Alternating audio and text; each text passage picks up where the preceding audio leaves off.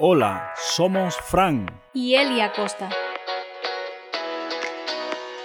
Te invitamos a escuchar nuestros podcasts. Tu vida será bendecida. Quiero contarle una historia. En el año 2015, nosotros acabábamos de llegar aquí a, a Texas. No teníamos ningún, bueno, no teníamos muchos amigos, yo diría que ninguno, solamente las personas que nos ayudaron a llegar hasta acá. No se me olvida que hubo un día que estábamos tratando de buscar trabajo por todos lados. Mi esposa quería hacerse asistente dental. Para poderse hacer asistente dental, ella necesitaba pasar un, curso de CPR, que es un curso bien rápido, pero teníamos un solo carro, andábamos los dos juntos. En el estrés, yo la dejo en el lugar, pero en el lugar no había parqueo, yo me tengo que ir. Me voy hacia un Whataburger y cuando estoy en el Whataburger, abro el maletero del carro, saco algo y las llaves las tengo en las manos, la dejo, cierro eso y me voy para el Whataburger. Empiezo a pedir en el Whataburger, pero de momento digo, ¡ay! ¡ay! Se me quedaron las llaves dentro del carro. Ya se puede imaginar esta situación viviendo en una ciudad donde nadie te conoce y donde no teníamos dinero ni para amarrar una chiva. Una chiva es la mujer del chivo. ¿Saben lo que es? No teníamos nada y no podíamos llamar una grúa. Porque ¿cómo va a llamar una grúa y cómo le pago al gruero? No, po- no podía. Entonces me da por llamar a alguien, a, una persona, y esa persona me dice, mira, estoy muy ocupado, no te puedo atender. Me dice, pero mira, te voy a dar el número de alguien y a lo mejor tú lo llamas a esa persona y esa persona va a resolver. Imagínense yo con, que no conozco a nadie, con una pena tremenda. Digo, bueno, pues no me queda de otra, tengo que llamar porque si no tengo para grúa, voy a dormir aquí. Y llamo a la persona y la persona me respondió al momento, dejó lo que estaba haciendo y se movió unas 15 millas hasta donde yo estaba para tomarme a mí de allí y llevarme atrás otras 15, 20 millas para yo recoger otra llave que yo tenía del carro en mi casa y otras 15 millas para allá. Mire cuántas millas van, 15, 15, 30, 45 millas. Esa persona que yo no conocía. Eso es algo que marcó mi vida para siempre y dio comienzo a una amistad que he valorado siempre y que muchas personas me dicen, ¿y por qué tú te llevas tan bien con este muchacho? Y yo le digo a todo el mundo, es que ese muchacho tuvo un acto conmigo que aunque parezca muy pequeño o insignificante, el hecho de que haya ido y demás, para mí tiene un valor muy grande. Ese muchacho es el pastor Gustavo Echemendía. Y así fue como comenzó mi amistad con ese muchacho y mi agradecimiento por ese acto que él hizo. Hoy quiero hablarles de algo que muchas veces nosotros como cristianos no le damos valor. Y es a las pequeñas bendiciones. Diga conmigo, pequeñas bendiciones. Y le he puesto pequeñas bendiciones, no porque las bendiciones de Dios haya bendiciones más grandes y bendiciones más pequeñas, sino para llamar su atención y darnos cuenta que no existen bendiciones pequeñas, sino que todas son grandes. Pero tristemente, nosotros como seres humanos valoramos más las cosas que a nuestra, nuestra mente son grandes y las demás no les damos tanto valor. Sin embargo, como hijos e hijas de Dios, hay muchas bendiciones que recibimos día a día, bendiciones que ni siquiera nosotros sabemos que la estamos recibiendo. Dios está trabajando a favor nuestro de tal manera que muchas veces nosotros no nos enteramos. A veces no valoramos la vida. Yo conozco tanta gente que desea morirse. Esta sociedad está llena de gente que quiere morirse, gente que ya no, ya estoy cansado, lo que necesito es morirme ya para ver si descanso completo. Y no valoran esa bendición. No valoran la bendición tan grande de que tienen vida. Entonces, cada vez que usted se levante, es una oportunidad que Dios le está dando. Es un regalo que Dios te está dando. El que no conoce a Dios, cada día que tiene vida es una oportunidad que Dios le está dando para que se salve y no lo está aprovechando. Y a veces nosotros nos quejamos que qué mal día, que qué. No, no. Si el que tengas respirar y tenga vida es una bendición del cielo. Parece pequeñito, pero no es pequeñito, es bien grande. Hay cosas que pasan a diario a nuestro alrededor y Dios nos guarda y ni nos enteramos. Y esa es una de las cosas que yo me he puesto a meditar. Porque Dios está trabajando en nuestras vidas, está trabajando, nos está guardando, nos está librando. Y a veces uno nada más tiene testimonio porque pasó un milagro, porque me aprobaron esto, porque me regalaron esto. Eso es grande. Y se nos olvidan esos detalles donde Dios obra y nosotros no nos enteramos. Dios trabaja de tantas maneras, nos preserva la vida de tantas maneras, nos guarda de tantas cosas, desde que amanece hasta que anochece y nosotros no nos enteramos. Y como no nos enteramos, pensamos que no está pasando nada, pero sí está pasando. La Biblia dice en el Salmo 34, 7, el ángel del Señor acampa en torno a los que le temen, a su lado está para librarlos. Hay ángeles que andan alrededor tuyo. Yo lo creo. Yo sé que hay ángeles que están trabajando para mí. Yo tengo mis guardaespaldas que son ángeles. Y usted tiene los suyos. Ellos están peleando por ti. En la Reina Valera 60 dice, el ángel de, Jehová acampa alrededor de los que le temen y ¿qué hace? Los defiende. A ver, ¿y por qué yo necesito un ángel que me cuide? El ángel te cuida porque hay algo que te quiere atacar, hay algo que te quiere hacer daño, hay algo que te quiere hacer mal. ¿Me estoy dando a entender? Y eso que está sucediendo, nosotros no nos enteramos. El ángel está fajado y tú no te enteraste.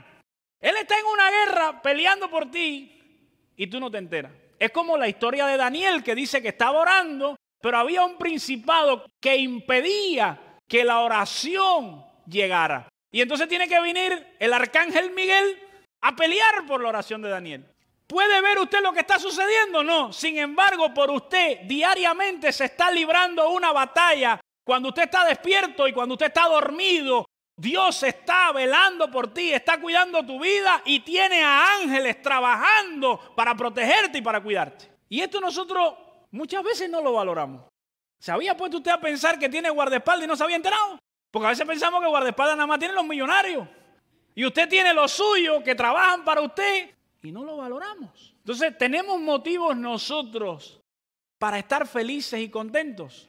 Claro, y esto lo estamos mirando desde el punto de vista como persona, pero imagínese usted como papá, como mamá, que su hijo Dios lo cuida y lo guarda.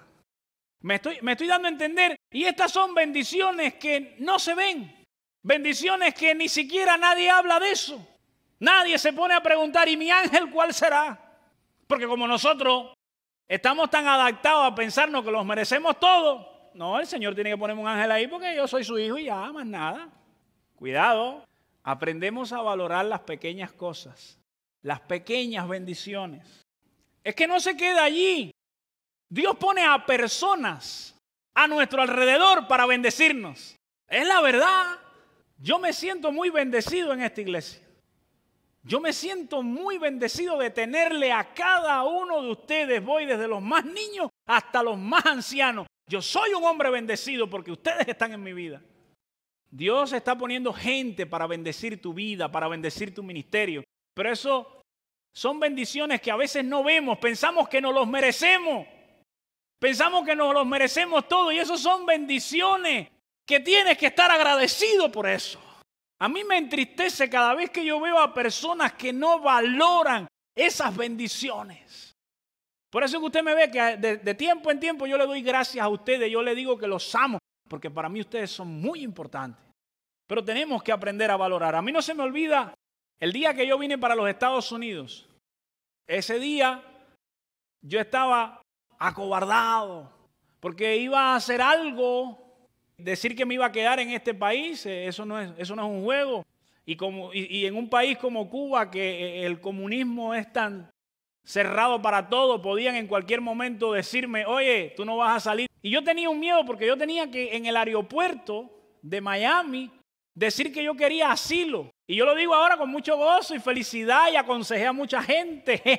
Pero yo estaba que yo me moría. Yo no sabía qué hacer. Mi esposa estaba ahí, lloramos, pero ya yo no sabía si llorar o pensar en que ya yo no sabía. Pero en Cuba, cuando uno va al, lugar este, ya que, que estás no cerca del avión, te separan de la familia y tú entras a un lugar.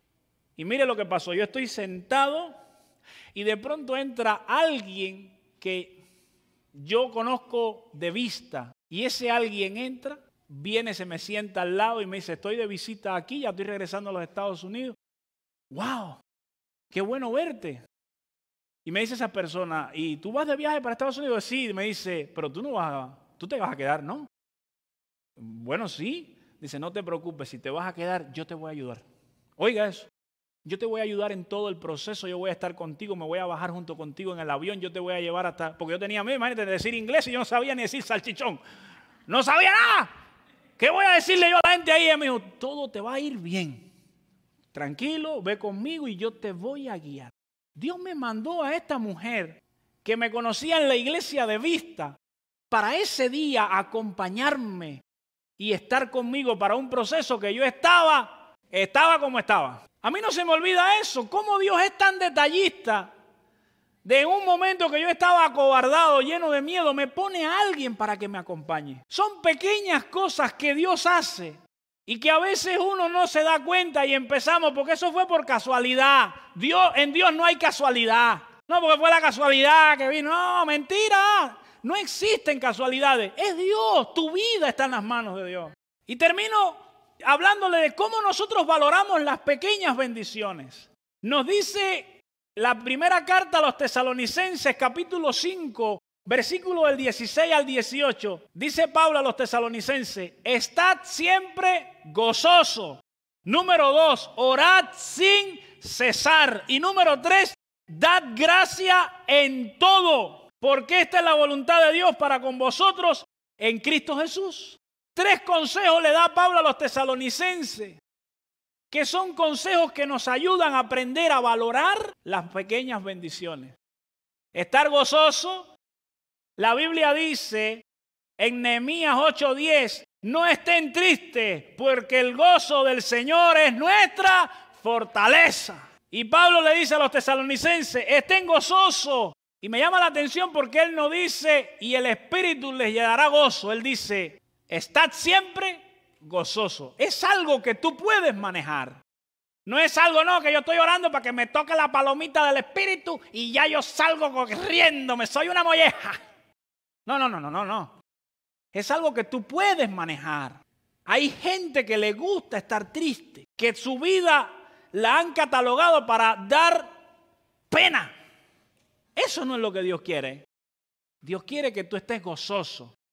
El segundo consejo, estén orando en todo tiempo. La oración, aquí no tengo, no tengo mucho que hablar. La oración lo es todo, porque la oración te conecta con Dios. La oración te conecta con la presencia del Señor. Y cuando se te cruzan los cables, la oración hace así y te enfoca. Y lo otro que dice, sea agradecido, da gracia en todo. Y me llama la atención que Pablo dice en todo, no dice da gracias a Dios. Porque hay un mal concepto de los cristianos, yo le doy gracias a Dios. Y cuando tú le dices a un hermano, hermano, gracias. No al Señor. El Señor es lo más importante. Dale gracias a Él. Lo que dice Pablo es que le dé gracias en todo, a Dios y a los hombres. Esa es la mejor manera de nosotros tener un comportamiento que sepa valorar. ¿Qué cosa? Las pequeñas bendiciones. Puede ser que usted lleve días sin ver que nada extraordinario pasa en su vida, eso no significa que Dios está trabajando. Eso no significa que usted tiene que seguir gozoso. Eso no significa que usted debe dejar de orar. Eso no significa que usted debe dejar de dar gracia. Eso significa que Dios está trabajando y que está orando. Y que aunque tú no lo veas, hay muchas cosas que están pasando alrededor de ti y a favor tuyo. Para mí es muy importante que como iglesia aprendamos a valorar las pequeñas cosas. Porque cuando valoramos las pequeñas cosas, la vida cristiana es más sencilla. No hay que estarnos empujando para buscar de Dios, porque sabemos que todo lo que somos y todo lo que tenemos, se lo debemos a quién? A Dios. Porque Él es el Dios que se mete hasta en los detalles más sencillos para bendecir tu vida y tu familia. Muchas gracias por escuchar este mensaje. Esperamos que haya sido de bendición para tu vida. Ayúdanos a anunciar a Jesucristo suscribiéndote y compartiendo con otros este podcast. Te invitamos a seguir al tanto de las próximas enseñanzas, que seguramente serán de inspiración en tu caminar con Dios. Estamos orando por ti. Recuerda, eres alguien especial. Dios no ha terminado contigo.